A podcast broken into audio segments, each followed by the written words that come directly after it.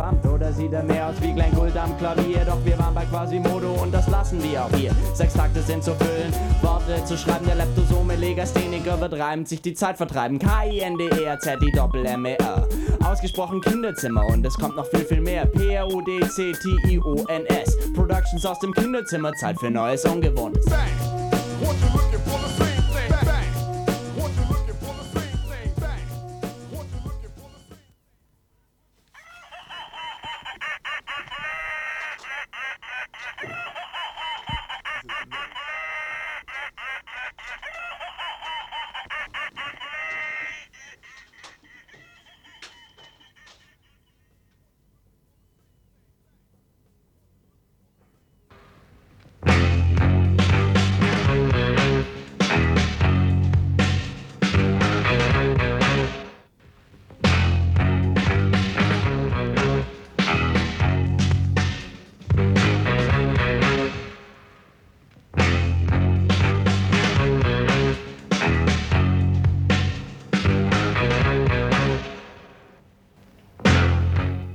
Ja, Hallöchen, einen wunderschönen guten Abend. Hier ist wieder das Dienstagsinfo am 27. Juni. Ja, und äh, wir haben wieder Themen für euch vorbereitet. Zum Beispiel wird es geben einen Beitrag über die Hafenstraße, über die neu gegründete Genossenschaft und den geplanten Kauf. Ja, ein anderes Thema ist Faschismus in New Age. Ähm, gibt ein neues Buch von Peter Kratz. Und der zeigt ähm, in Die Götter des New Age, das erschienen im Elefantenpress äh, in Berlin, anhand von Autoren wie Marilyn Ferguson, Fritjof Capra, Karl Friedrich von Weizsäcker, Hans-Peter Dörr und anderen, dass wesentliche Aussagen von New Age-Leuten mit faschistischen übereinstimmen. Wir haben mit ihm ein Interview geführt, in dem er darlegt, inwieweit äh, ein Teil des New Age als äh, modernisierte Version des historischen Faschismus gelten kann.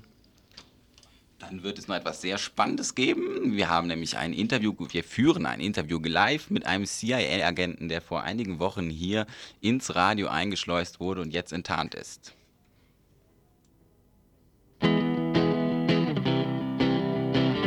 and the sky was made of amethyst.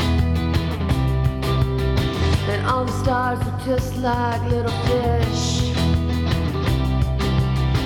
You should learn when to. Ja, und ihr dürft natürlich auch anrufen. Die Telefonnummer ist, was ist es denn? 31028.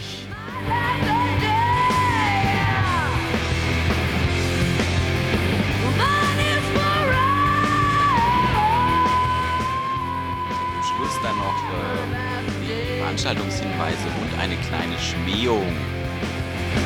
Mine is forever. one. That never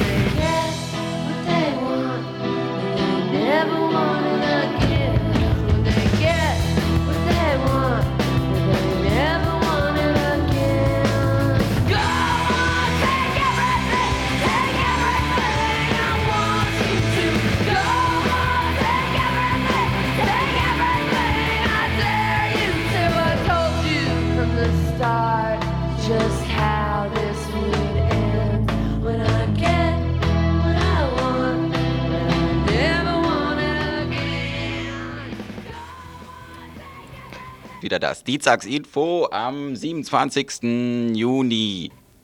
1981 wurde in Hamburg von jungen Linksradikalen eine Häuserreihe zwischen Reeperbahn und Elbe besetzt. Bekannt geworden ist das Ganze unter dem Namen Hafenstraße. Oft stand den Besetzern und Besetzerinnen eine Räumung bevor, die aber anders als in vielen anderen Städten immer noch abgewendet werden konnte. Jetzt zeichnet sich dort eine dauerhafte Lösung ab. Eine neu gegründete Genossenschaft soll die Hamburger Hafenstraße im kommenden Herbst käuflich erwerben. Ich sprach mit Bernd Koch, einem Bewohner der Hafenstraße.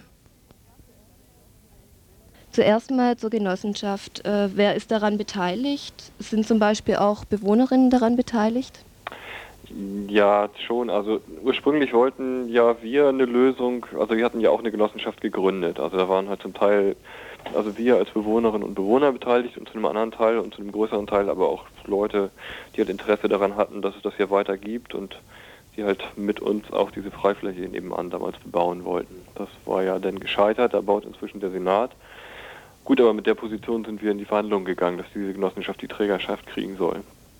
Und das erwies sich dann aber nicht durchsetzbar, sodass es da zu einem Kompromiss gekommen ist. Also der Senat wollte ursprünglich also einen Investor haben, so ganz klassisch, der die Häuser halt kauft und gut, so ihnen das Problem vom Hals schafft. Das wollten wir halt nicht, also dass es da so eine klassische Privatisierung gibt.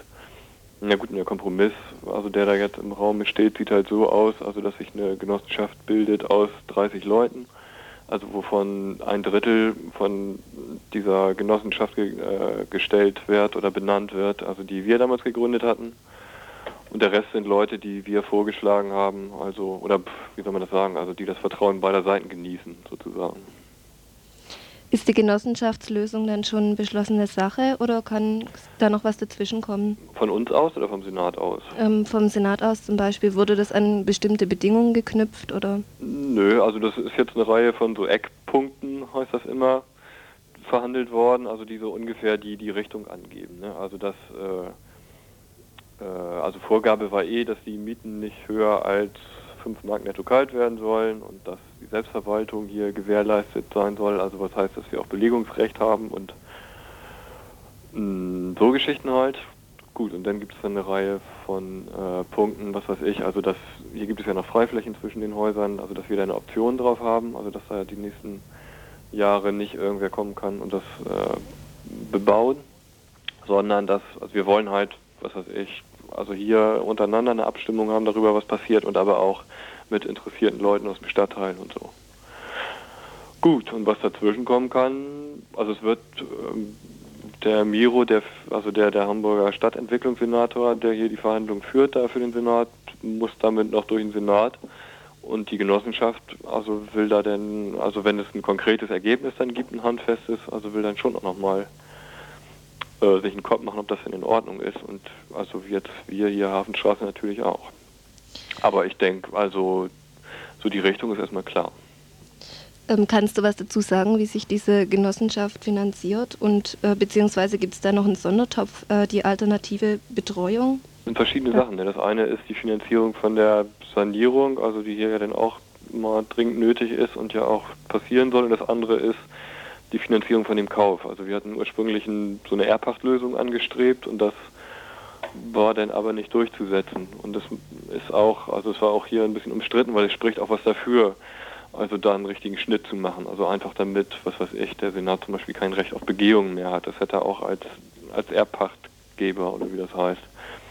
Also diese Genossenschaft ne, hat ja ein paar Mark dann doch zusammengekratzt an Anteilen von lauter freundlichen Menschen, die mit 100 Mark dabei sind. Das sind insgesamt 150.000 Mark und das ist im Moment der Grundstock. Und das, also dadurch, dass wir den Kaufpreis, also die Zahlung des Kaufpreises strecken können auf ein paar Jahre, äh, ist das schon ein Anfang. Also damit kann man schon mal anfangen. So, und die Sanierung dann, also die läuft aus mit öffentlichen Mitteln. Da gibt es hier so ein Programm, also mit 15% Eigenbeteiligung ist das dann, ansonsten finanz finanziert das dann, also wird das mit Senatsgeldern finanziert. Was Und wie passiert- das nach der Sanierung Ja. weitergeht, ne, das weiß ich auch nicht. Ja noch irre lange hin. Keine Ahnung. Das Also- wird schon eine Zeit dauern. Also. Ich habe gelesen, ähm, es soll ein Verein sich gründen, der sich um die Vermietung der Wohnungen kümmert. Ne, also wir jetzt hier in den Häusern werden uns in so einem Verein zusammenschließen, also dass es so einen Sammelvertrag gibt. Na, also der, die, die, diese Genossenschaft, die sich da nun neu bilden wird, macht dann praktisch einen, so einen Sammelmietvertrag für alle, also beziehungsweise mit diesem Verein. Und der Verein, also äh, oder wir einzelnen Bewohnerinnen und Bewohner haben äh, Mietverträge mit diesem Verein. So ist das gedacht. Und der Verein regelt dann also alle Dinge, also beziehungsweise dann wir selber heißt das ja, also was jetzt so unsere direkte Selbstorganisierung angehen. Ja, also du selbst wohnst ja auch in der Hafenstraße. Kannst du mal was sagen, wie da die Stimmung ist? Wie wurde das unter den Bewohnern und Bewohnerinnen aufgenommen? Ah, naja, schon kontrovers, also in der Frage zum Beispiel Kauf oder Erbpacht oder so, da wollten wir ursprünglich was anderes. Und auch, also jetzt, jetzt mit dieser neuen 30er Genossenschaft, also jetzt, das ist halt ein Kompromiss, ne? Richtig super glücklich ist damit natürlich auch niemand. Und Ja, andererseits sind aber so die, die Punkte, die wir haben wollten, also die ich vorhin gesagt habe, hier Gewährleistung von Selbstverwaltung und vernünft, also bezahlbare Mieten und so, und dass, dass Spekulation ausgeschlossen ist und so, das ist ja damit dann auch erreicht. Also ist halt ein Kompromiss. Ja, wie ist es zum Beispiel? Also ich denke, äh, als es angefangen hat, äh, war das ja auch noch sehr kontrovers, ob es überhaupt Mietverträge geben soll. Sind da auch noch Leute vom, vom Anfang dabei? Die Hafenstraße ist jetzt, glaube ich, 13 oder 14 Mhm. Jahre besetzt. Naja, schon eine ganze Reihe, würde ich mal sagen, von Leuten, die ja schon ziemlich lange sind. Also ist jetzt nicht so, was weiß ich, dass sich jetzt in den nächsten drei Jahren hier die Belegschaft ausgewechselt hat und deswegen ist jetzt alles ganz anders oder so. Ja, ähm, das ist schon klar. Ich ähm, wollte eigentlich nur darauf raus, dass das vielleicht früher hatte das Hausbesetzen ja auch immer noch so eine ähm, politische Ja, ähm, ja, Variante klar. irgendwie. Logisch, aber es hat auch, also das hat dann vielleicht auch was mit Mythos zu tun. Es hat auch schon vor äh, zehn Jahren hier Verträge gegeben und es hat auch 87 einen Vertrag gegeben. Das ist jetzt ja nun nicht der erste Vertrag, also das erste Vertragsverhältnis, was wir hier eingehen.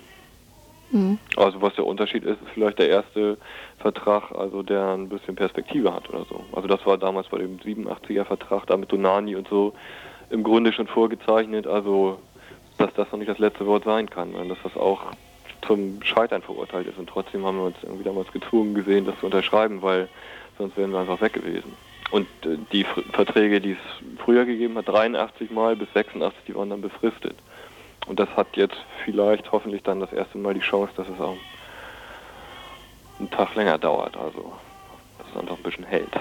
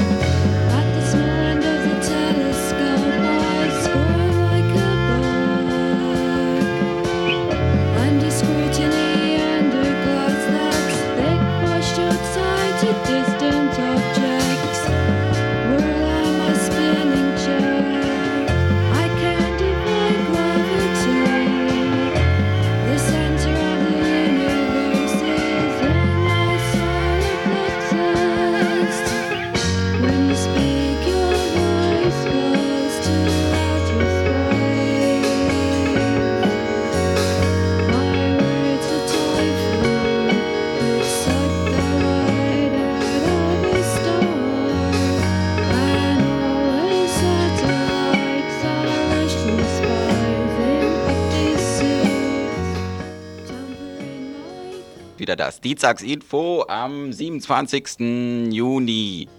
Germania trifft Aquarius. So könnte man Tendenzen von neuem Denken, New Age und Strategien der neuen Rechten auf, ein, auf eine Formel bringen. Peter Kratz vertritt in seinem Buch Die Götter des New Age im Schnittpunkt von neuem Denken, Faschismus und Romantik, erschienen bei Elefantenpress in Berlin, die These, dass New Age und Faschismus in wesentlichen ideologischen Aussagen identisch sind. Sowohl New Age als auch der Faschismus sind sogenannte ganzheitliche Weltanschauungen, die sich auf eine gemeinsame geistesgeschichtliche Tradition beziehen.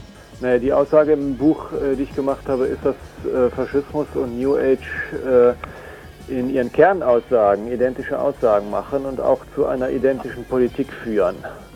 Und das kann man durchaus auch an der historischen Entwicklung dieser Weltanschauung sehen, die äh, sich äh, eigentlich als eine einheitliche Weltanschauung entwickelt hat. Äh, in beiden breiten Strömen von Ideologie, also Faschismus als Weltanschauung oder New Age, äh, berufen sich die herausragenden Denker und ganz wenigen Denkerinnen, die es da gibt, auf dieselbe Geistestradition, die meistens im Hochmittelalter mit äh, der deutschen Mystik mit Meister Eckhart anfängt und dann sich auf Goethe und dessen Naturphilosophie bezieht. Und im letzten Jahrhundert, äh, in zur Zeit des Hochkapitalismus, als es also schon heftige Umweltschäden äh, gab und auch heftige äh, Schäden äh, an den Menschen verursacht wurden durch dieses Gesellschaftssystem, äh, haben also auch äh, einen Haufen Denker, auf die man sich heute auch im New Age wie im Faschismus beruft, sich mit diesen Problemen befasst und sich gefragt, äh, ob das vielleicht eine weltanschauliche Ursache haben könnte, statt einer gesellschaftlichen oder ökonomischen Ursache. Äh, nämlich darin, also die haben ja äh, so eine Kritik geübt von äh, am, äh, an, äh, am Judentum und am Christentum, die rechten Denker der damaligen Zeit in der völkischen Bewegung, und haben gesagt, äh, die, das Christentum und das Judentum hat die Welt entgöttlicht und die Natur entgöttlicht und ihr Gottesbild außerhalb der Welt gesetzt.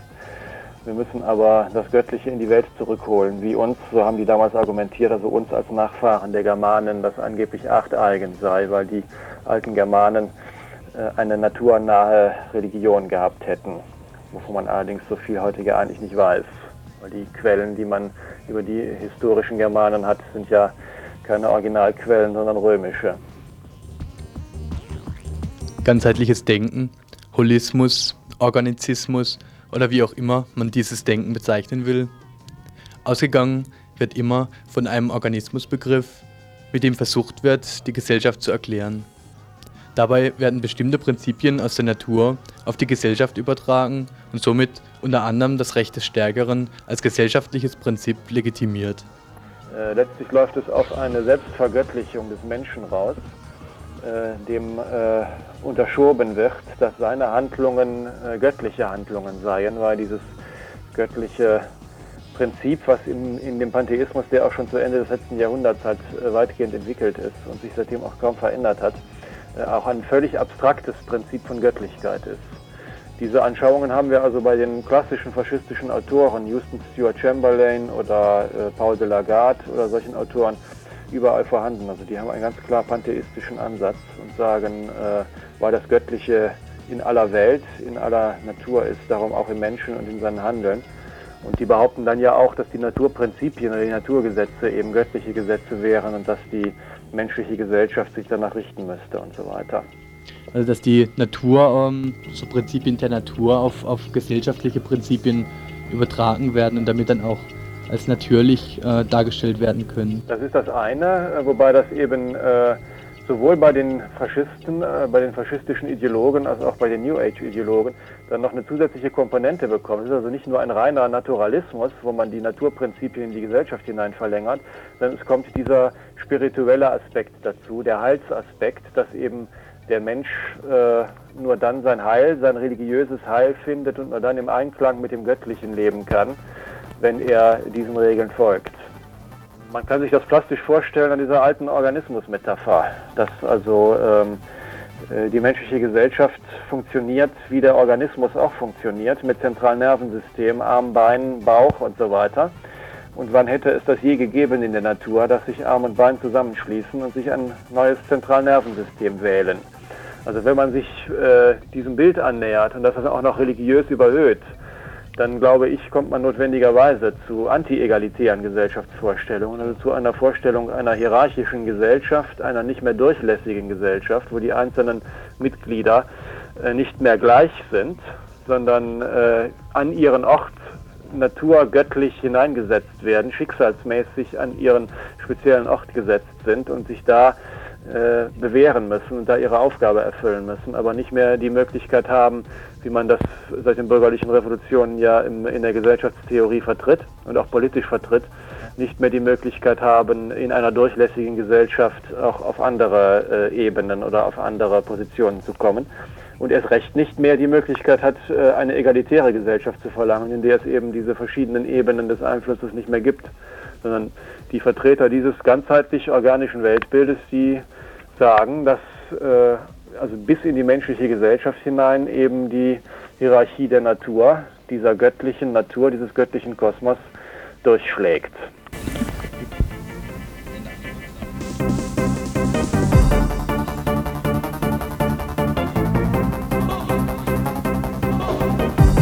Beliebt ist New Age vor allem bei Humanbiologen, Chemikern, Medizinern. Ja, und warum wohl? Format des Ganzen über seine Teile hat äh, den Effekt, dass zum Beispiel das Lebensrecht des Individuums nur im Hinblick auf äh, die Überlebensfähigkeit des Ganzen betrachtet wird. Beispiel Behinderte und Euthanasie.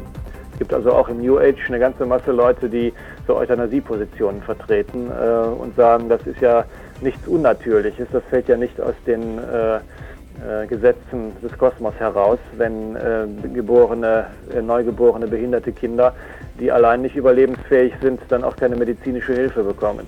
Also es wird das, äh, im Grunde das Lebensrecht des Individuums nur äh, im Blick auf die Überlebensfähigkeit des Ganzen, also der ganzen Gesellschaft hin definiert und dann aber nach Naturgesetzen, die in unserer menschlichen Gesellschaft, die ja inzwischen so reich ist, dass man auch den landläufig als behindert definierten Menschen ein erfülltes Leben äh, ermöglichen kann, dass sie sich das selbst ermöglichen können. Ähm, äh, also in, die argumentieren mit ähm, Argumenten aus einer ähm, äh, naturnahen Politik, die aufgrund des Reichtums unserer Gesellschaft gar nicht mehr so durchschlagen.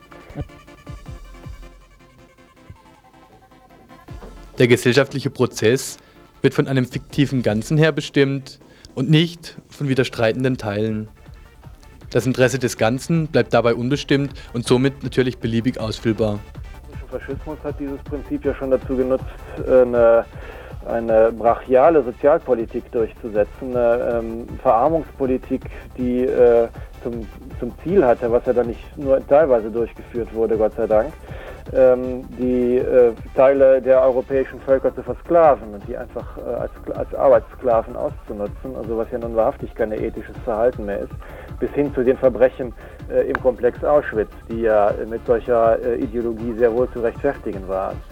Und äh, wenn wir uns die ähm, Modernisierung und der Kapitalverwertungsmöglichkeiten angucken, wie sie jetzt anstehen, das heißt äh, das Erforschen neuer Produktlinien in der Gentechnik, in der Atomtechnologie und so weiter, die mit den herkömmlichen äh, ethischen Prinzipien ja auch nicht vereinbar sind. Es ist eben nicht ethisch vereinbar, ein Tier herzustellen, diese Krebsmaus, dessen einzige Funktion es sein soll, in Labors an Krebs zu erkranken. Dann müssen ja die Leute, die das tun, ne, die also in den Labors äh, sitzen und diese Handlungen begehen, die müssen sich das ja auch rechtfertigen, die müssen sich das ja weltanschaulich einbetten, was sie da machen. Ich glaube, dass die Konzerne daran Geld verdienen können an solchen Produkten und dass ihre Wissenschaftler mit so einer ganzheitlichen Ideologie, die eben heute eher die New Age-Ideologie ist, weil die faschistische durch die Verbrechen diskreditiert ist, sich das persönlich individuell rechtfertigen können, was sie da tun.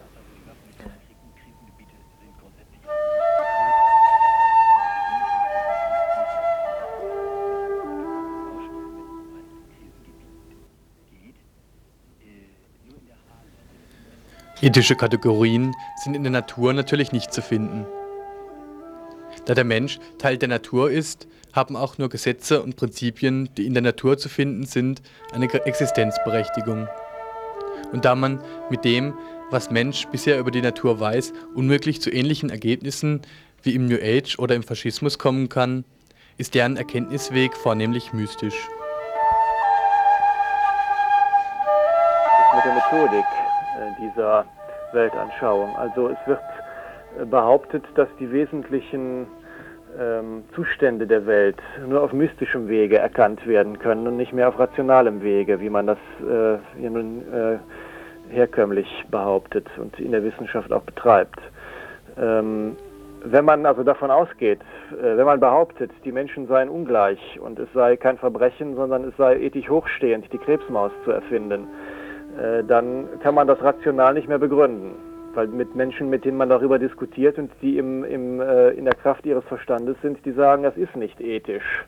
Das ist rational nicht zu begründen, sondern diese Leute, die so etwas begründen wollen und sowas rechtfertigen wollen, müssen sich zurückziehen auf den Standpunkt, äh, wo die sagen, das können eben nur noch bestimmte Leute erkennen. Nur bestimmte Experten sind in der Lage äh, zu erkennen, dass äh, man diese Entscheidungen treffen darf, dass man solche wissenschaftlichen Wege gehen darf, dass man solche politischen Wege gehen darf, wie die Errichtung von Atomkraftwerken, die dann in die Luft fliegen. Ähm, und der großen Masse der Bevölkerung eben die Qualifikation absprechen, da mitreden zu können. Ja, das wäre ja dann aber auch dieses äh, anti-egalitäre Element, was ich, was ich betonen wollte. Ja, also ja. Mystiker argumentieren ja so, ähm, bestimmte Erkenntnisse kann man, wie du sagtest, nur auf mystischem Weg erlangen, aber äh, diese Intuition ist angeboren und die Leute, die das Wissen haben, dieses angeborene Wissen, ähm, die müssen auch das Sagen haben in der Gesellschaft und der Rest, die Masse wird ähm, zum Objekt gemacht. Sie müssen dem folgen. Teilweise ist das so, wie du das sagtest. Das mit dem Angeborenen wird natürlich im New Age nicht durchgängig so vertreten. Da gibt es auch äh, also Denker und Denkerinnen, die sagen, das ist so. Das ist also äh, einfach etwas artspezifisches. Im Faschismus war das ganz klassisch so, dass die gesagt haben, also das Göttliche in sich selbst zu erkennen, ist eine Eigenschaft der Arier oder der Indo-Arier oder der Germanen und ihren Nachkommen und so weiter. Und auch äh, diese achteigene Religiosität, wie die das nannten, nämlich das Göttliche in der Natur zu sehen, ist etwas, was nur uns Nordeuropäern zukommt und allenfalls noch äh, unseren vermeintlichen Verwandten äh, in Asien, die also aus dieser, diesem gemeinsamen arischen Genpool stammen sollen. So ist ja deren Ideologie gewesen. Ähm, während zum Beispiel den Juden, wie man ja in der Bibel ablesen könne, denen eben die Religiosität achteigen sei, dass das Göttliche außerhalb der Welt läge. Das ist diese völlig abstruse faschistische Ideologie, die die vertreten haben und die ja bis heute weit ins New Age hinein in einer entsprechenden Weise auch mit vertreten wird, nur dass die nicht mehr so offen rassistisch argumentieren. Äh, Der Punkt, wo also ähm, die Rede von der Selbstvergöttlichung des Menschen nicht mehr stimmt, sondern wo man sagen müsste, es ist die Selbstvergöttlichung der Eliten, während den großen Mass, der großen Masse abgesprochen wird, dieses Göttliche in sich selbst erkennen zu können und die damit auch von den Entscheidungen ferngehalten werden. Das setzt im New Age da ein, wo man äh, diese Meditationstechniken erst erlernen muss, um in der Lage zu sein, das Göttliche in sich selbst zu erkennen. Und für dieses Erlernen, für so ein Wochenendseminar oder so ein Wochenseminar eben 2000, 5000, 10.000 Mark hinlegt. Das Und wäre dann die kann Verbindung zum, zu Sekten wie Scientology. Die argumentieren genauso auf diese äh, mystische Art. Das muss nicht unbedingt so sein, sondern es gibt ja auch nicht sektengebundene Leute, die solche Meditationstechniken anbieten in Kursen, in irgendwelchen freien Bildungseinrichtungen. Und äh, dieses Geld hinlegen kann eben nicht die breite Masse der Bevölkerung. Das können eben nur bestimmte Leute, die sich das leisten können. Und die sind dann auch nur in der Lage, diese Meditationstechniken zu erlernen, die einem angeblich, einen angeblich befähigen, das Göttliche in sich selbst zu erkennen. Es ist ohne Zweifel so, dass äh, also bei Scientology ähnliche Mechanismen wirken. Da muss man also diese Tests dann kaufen, das kostet also eine Menge Geld und kann dann auf irgendeinen Grad des Erleuchtetseins sich emporhangeln, wenn man entsprechend viel bezahlt hat. Ähm, die haben andere Begriffe verwendet dafür, aber im Wesentlichen läuft es darauf hinaus, diese, dieses, äh, die, diese Grundvoraussetzung dafür der Elite anzuhören, nämlich anzugehören, nämlich dieses vermeintliche Erleuchtetsein, das zu reservieren für wenige, damit nicht die große Masse der Bevölkerung und möglicherweise noch die Leute in den verarmten Slums der dritten Welt in der Gegend herumlaufen und sagen, wir möchten mitbestimmen, weil das Göttliche wirkt ja auch durch uns, sondern denen soll es ja gerade abgesprochen werden. Und das funktioniert im New Age eben mit Hilfe von Geld, während das in der faschistischen Ideologie mit Hilfe der Rassentheorie funktionierte. Teile des New Age und Faschismus stimmen also darin überein, dass, die, dass sie den Gleichheitsgedanken ablehnen organizistisch argumentieren, Erkenntnisse auf mystischem Wege erworben werden, eine hierarchische Gesellschaft begründet wird, Eliten zu Göttern erhoben werden, die Schicksal spielen dürfen, ethische Kategorien außer Kraft gesetzt werden und natürlich als die eigentliche Verbindung von Hightech und High Spirit mit den Interessen des Kapitals völlig vereinbar sind. Zum Beispiel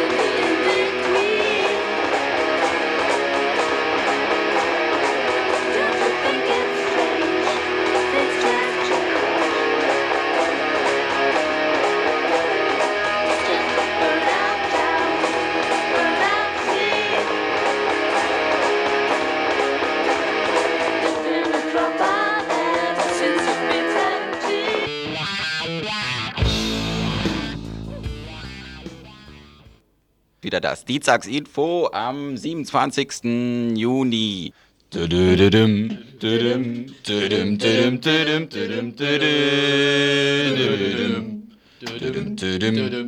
düdüm, düdüm.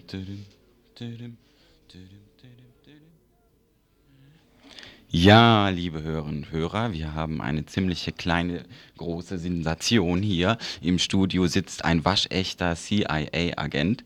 Seit einigen Jahren ähm, befindet er sich hier im Radio und hat herumgeschnüffelt. Ähm, wir haben ihm natürlich die großen Geheimnisse verraten, die ganzen wahnsinnigen militanten Aktionen, die hier vom Radio ausgehen. Darüber haben wir nicht mit ihm gesprochen. Wir haben uns da schon ein bisschen was gedacht. Aber nichtsdestotrotz konnte er mehrere Jahre hier herumspionieren. Und erst vor zwei Wochen wurde er in einer türkischen Zeitung Sermon ähm, geoutet als CIA-Agent in dieser Zeitung. Also er sitzt mir jetzt gegenüber. Erstmal Hallo. Hallo. Hallo. Ähm, ja, wie ist das denn jetzt? Also in dieser Zeitung wurde auch erwähnt, dass, ähm, also du kommst nur in einer Gruppe von ganzen Agenten drin vor und ähm, es wurde erwähnt, dass äh, ihr alle auch drogensüchtig seid. Ähm, ist das richtig und ist dann deine Agententätigkeit vielleicht nur Beschaffungskriminalität gewesen? Also hier um den Geier herum kriegt man ja jederzeit äh, genügend Drogen, ja. Aber hauptsächlich war es wohl die Droge Geld. Geld. Ah, da wären wir beim Thema. Also Idealismus spielt da nicht mit. Du hast ähm, nicht irgendwie ähm, große Werte der, äh, des Reichs des Bösen irgendwie übernommen oder ähm, wie sieht das aus? Ich bin natürlich für die Welt der, äh, der Freiheit, der Drogen, äh, des freien Kapitals und des Geldes vor allen Dingen. Mhm, mhm. Das ist ja sehr einleuchtend, ja. Wie viel bekommst du denn so für deine Agententätigkeit? Wie viel hast du so Über bekommen? seine Einkünfte spricht man nicht. Mhm. Das ist ja sehr traurig. Nun ja, ähm, wie erging dir das denn jetzt im Radio? Wurdest du oft verdächtigt, äh, ein Agent zu sein oder äh, war das für dich kein Problem hier? Das hier kann ja jeder reinkommen, also ich bin ja nicht der Einzige hier, ne? Aber, äh, Ah, du meinst, es gibt noch mehr Agenten hier im Radio. naja, also irgendwie ist es ja schon klar, dass äh, unter die sieben Antis eigentlich das achte Anti, äh, Anti-Geheimdienst gar nicht aufgenommen wurde und die jetzt gar nichts gegen mich Mhm. machen können. Das ist, das ist interessant. Da müssten wir vielleicht nochmal unsere Statuten überdenken, nicht wahr? Ähm, nun gut. Der Michel Äh, Menzel sollte sich mal Gedanken darüber ja, machen. ja. Ähm, jetzt noch vielleicht eine letzte Frage. Nach der Enttarnung, jetzt äh, vor zwei Wochen, wie stellst du dir denn überhaupt deine berufliche Zukunft vor? Also mit Radio Dreigland ist das jetzt ein bisschen schwierig geworden. Äh, vor allen Dingen, ähm, naja, also mein Arbeitgeber ähm, sagt, ich sollte doch irgendwo, äh, wo man mich vielleicht weniger kennt oder so. Aber nun ist es ja so, dass das mit den freien Radios hier in Baden-Württemberg äh, munter weitergeht und naja, also in unserer Branche ein neuer Pass, ein neues Gesicht, naja. Da findet sich ein neues Arbeitsfeld.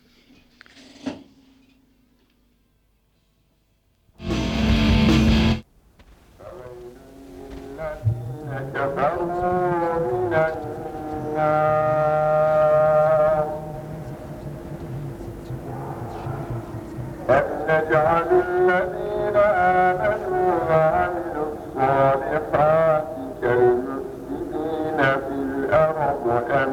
نجعل المتقين كالفجار كتاب أنزلناه إليك مبارك ليتدبروا düşmeyeceklerce peşkeş çekilmesine asla izin vermeyeceğiz. Şanlı tarihimiz, milletçe gösterdiğimiz kahramanlıkların ve kazanılan zaferlerin şahididir. Bunu Avrupa çok iyi bilir. Dün Çanakkale'de, bugün de bu, burada yedi tokatı. Hiç kimsenin bundan endişesi olmasın ki bu iş bugün burada bir yeni sayfayla başladı. Böyle devam edecek. Hep birlikte ata geleneklerimize sahip çıkıp koruyacağız. Geliştireceğiz. Başka güçlerin maşası uşağı durumunda olan halk düşmanları, vatan hainleri, kanlı emellerini kursaklarında kalacak. İlk Cizre halkı hepinizi Avrupa ووهبنا لداود سليمان نعم العبد إنه Die auflagenstarke Zeitung Saman, eine der größten Zeitungen der Türkei und die größte Zeitung der islamischen Fundamentalisten, die bis zu 20 Prozent der Wählerstimmen erringen können, wirft einigen Mitgliedern von Menschenrechtsorganisationen vor, dass sie erstens Abgeordnete seien, zweitens rauschgiftsüchtig und drittens CIA-Agenten.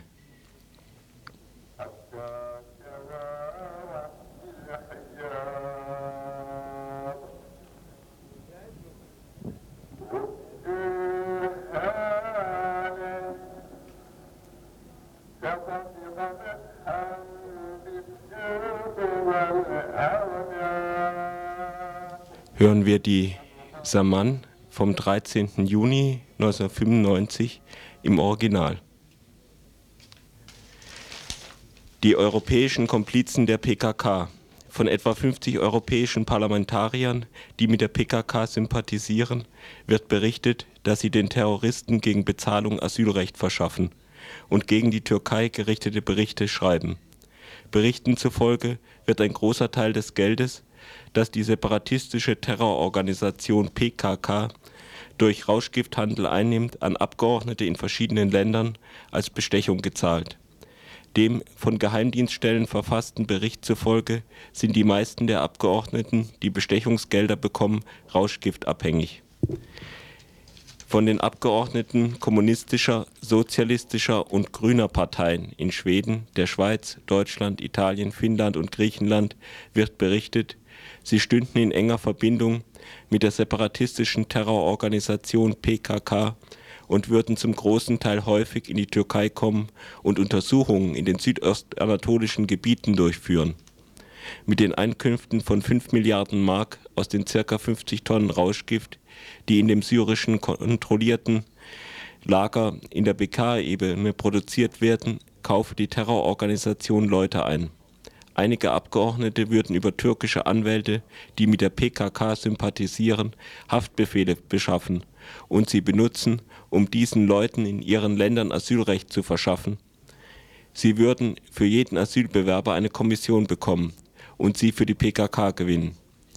Sie haben große Reichtümer angehäuft. In dem Bericht der Geheimdienststellen heißt es, die Abgeordneten, die Bestechungsgelder von der PKK erhalten, seien zum großen Teil rauschgiftabhängig. Es sei gesichert, dass die PKK das Wasser auf die Mühlen dieser Abgeordneten gießt, die in den letzten Jahren große Reichtümer angehäuft haben. Diese Abgeordneten, die gegen die Türkei arbeiten, würden außer von der PKK, von den USA und den europäischen Staaten sowie von verschiedenen armenischen Firmen finanziert werden. In dem Bericht heißt es, diese Personen würden die Wahrheit bewusst ignorieren, voller Vorurteile kommen und mit ihren auf diese gleiche Weise verfassten Berichten den Südosten von unserem Land trennen. Unterstützung durch die USA und den CIA. Der ehemalige Präsident des türkischen Geheimdienstes Mahir Kaynak, der bestätigte, dass Rauschgiftorganisationen Zuwendungen über Geheimdienste erhalten, hob hervor, dass es für die PKK nicht möglich sei, 5 Milliarden Mark im Jahr alleine zu erwirtschaften. Mahir Kaynak, der erklärte, es gäbe im Rauschgiftverkehr Zuwendungen und Beteiligungen von Geheimdiensten, sagte, es stünde außer Frage, dass die USA und der CIA die Terrororganisation im Hintergrund unterstützen. Dies sind die Stammgäste des Südostens. Es wird berichtet, dass die Abgeordneten, die als Gegenleistung für die Zuwendung, die sie von der PKK erhalten, der Terrororganisation Mitglieder anwerben und mit ihren parteiischen Berichten die Behauptung, in unserem Land würden die Menschenrechte verletzt und die Kurden unterdrückt, in die europäischen Parlamente tragen. Parteien angehören, die in ihren Ländern ein Stimmenpotenzial zwischen einem und drei Prozent haben. Hier sind die Abgeordneten, die so oft in unser Land kommen und Menschenrechtsuntersuchungen machen. Und die Länder, aus denen sie kommen. Deutschland, Dieter Amker-Scheuer, Mitglied des Unterausschusses für Menschenrechte und humanitäre Hilfe im Parlament, Steffen Tippach und so weiter. Dann kommen Leute aus Italien, Finnland, Griechenland, Schweden und aus England das Mitglied des englischen Parlaments, Lord Avebury. Refah ve mutlu dolu olmasını dilerken hep beraber pankartları okumaya davet ediyorum. Kahpe Apo kahrolsun! Kahpe Apo kahrolsun! Tekrar edin kardeşlerim. Kahpe Apo kahrolsun! Ermeni uşağı Apo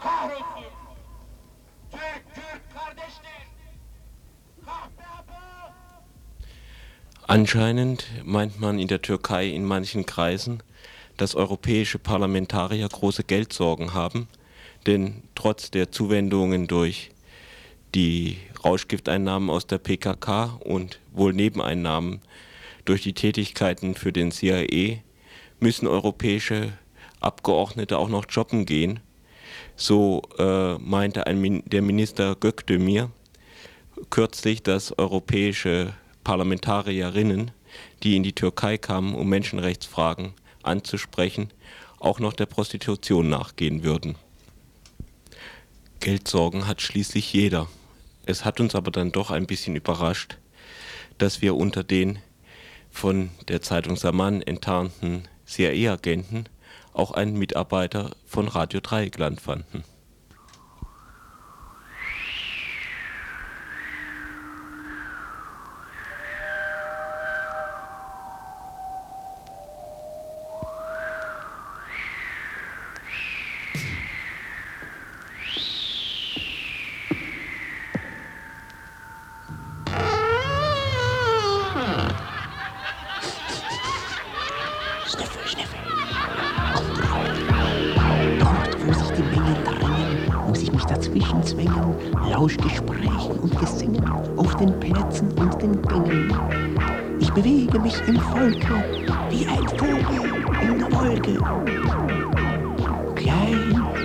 Aber geheim, das kommt vom Hafer Haferschleim. Mm.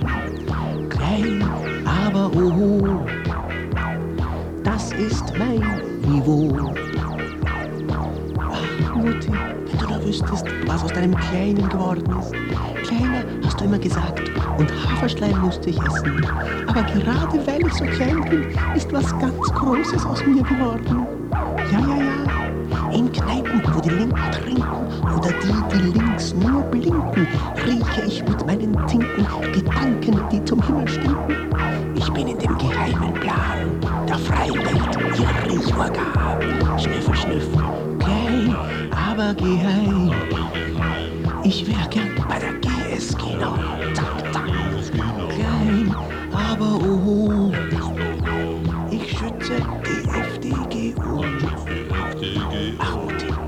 wüsstest, aber du darfst nichts wissen, es ist ja streng geheim. Dein Kleiner hat jetzt ganz große Zukunftsaussichten vor sich. Funk, Funk. Und dort, wo die Emanzen tanzen, muss ich meine Wanzen pflanzen, hinter Pflanzen mich verschanzen oder unter Teppich franzen. Ich fall nicht auf, ich tret nicht vor, ich bin der freien Welt ihr Ohr.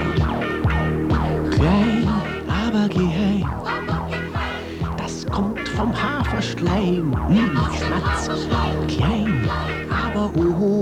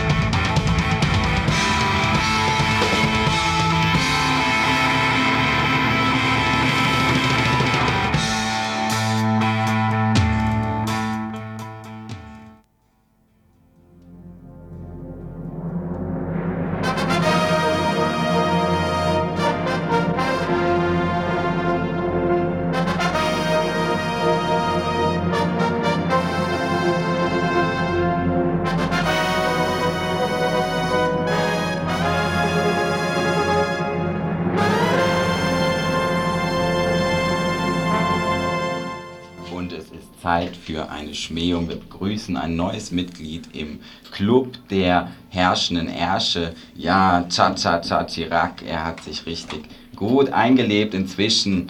Möge er, der kleine Haufen Scheiße mit seiner blöden Atombombe, doch in die Luft gehen.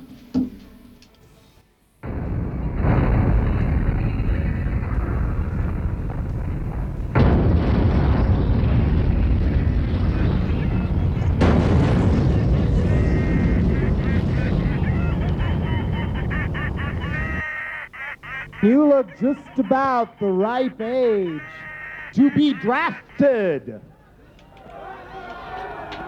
Does that bother you? What?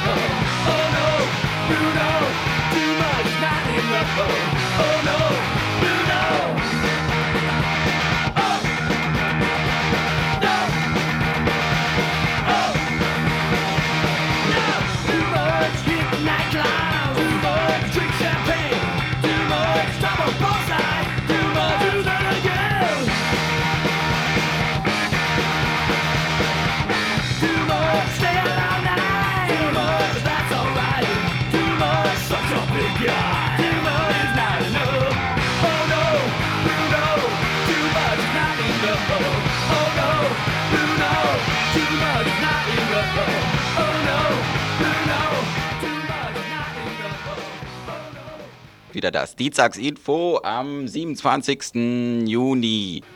Ja, und jetzt kommen wir noch zum Abschluss zu den Veranstaltungshinweisen. Und zwar gibt es heute eine Veranstaltung vom Linke Liste Büro in der Spechtpassage in Freiburg. Das ist in der Wilhelmstraße 15 und zwar ist es eine Veranstaltung der DKP in Freiburg. Und die schreiben, es gibt Fragen, zumal nach dem Zusammenbruch des realen Sozialismus in Europa, die für einen Kommunisten wie mich bohrend sind. Die Frage nach dem Verständnis und der Praxis meiner Beziehungen zu den Ländern des realen Sozialismus ist eine solche. Ihre ehrliche und auch parteienengagierte Beantwortung berühren Biografie und Identität der DKP, aber auch meine ganz persönliche meint Herbert Mies, der ist Diploms Betriebswirt und langjähriger Vorsitzender der DKP. Das Ganze also heute Abend, ähm, Dienstag, 27. Juni 1995, 20 Uhr, äh, im Linke Liste Büro in der Spechpassage in Freiburg, Wilhelmstraße 15. Und nicht vergessen, ganz viel Zynismus mitnehmen, bitte. Nun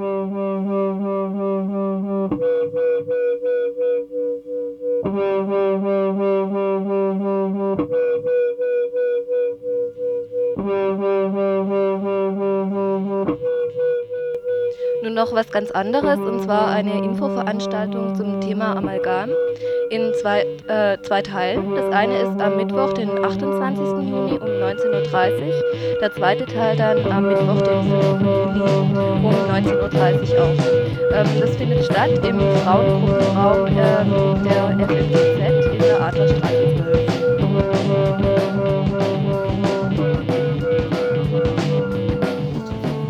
Außerdem gibt es natürlich wie jeden Dienstag auch heute wieder die Volksküche, die heute draußen stattfindet. Ähm, und zwar, wo findet die eigentlich statt? Weiß ich jetzt auch gar nicht. Ja, ich glaube, ich weiß. In der, in der Fabrik, in der Habsburger Straße, Vorderhaus, ja. Ähm, da findet heute die Volksküche statt, aber draußen weil es heute so schönes Wetter ist. Und es gibt, gibt ganz viele leckere, kalte Sachen. Heute wird es ganz kalt. Eiskaffee, Ozon, Eis, Eissalat, Eisspeise, Eisbein, äh, Eis, äh, all- alles Eis heute. Also wird lecker, kommt hin.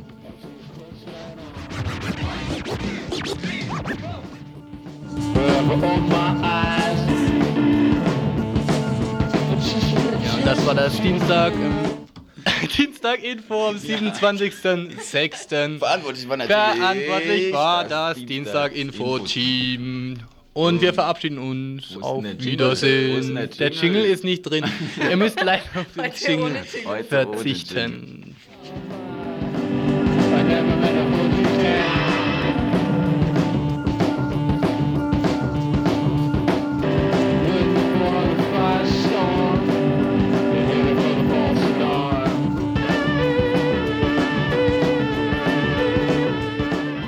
Oh scheiße, ja, wir haben noch einen ganz wichtigen Hinweis für alle Männer Hab dich doch nicht so. ver ver vergessen. Und zwar äh, unter dem Titel, ja, du hast schon gesagt, hab dich doch nicht so, zwischen Flirt und Sexismus im Umgang der Geschlechter, eine Gesprächsrunde für Männer, eine Runde Selbsterfahrung für Männer.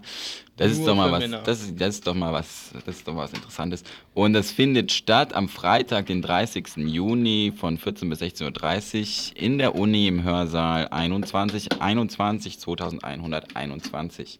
Ja, und anmelden Äh, ja. kann man sich noch. Und zwar unter der Telefonnummer 203 42 und die 28. Nochmal am Freitag, den 30. Juni 1995 von 14 bis 16.30 Uhr im Hörsaal 2121. Hab dich nicht so. And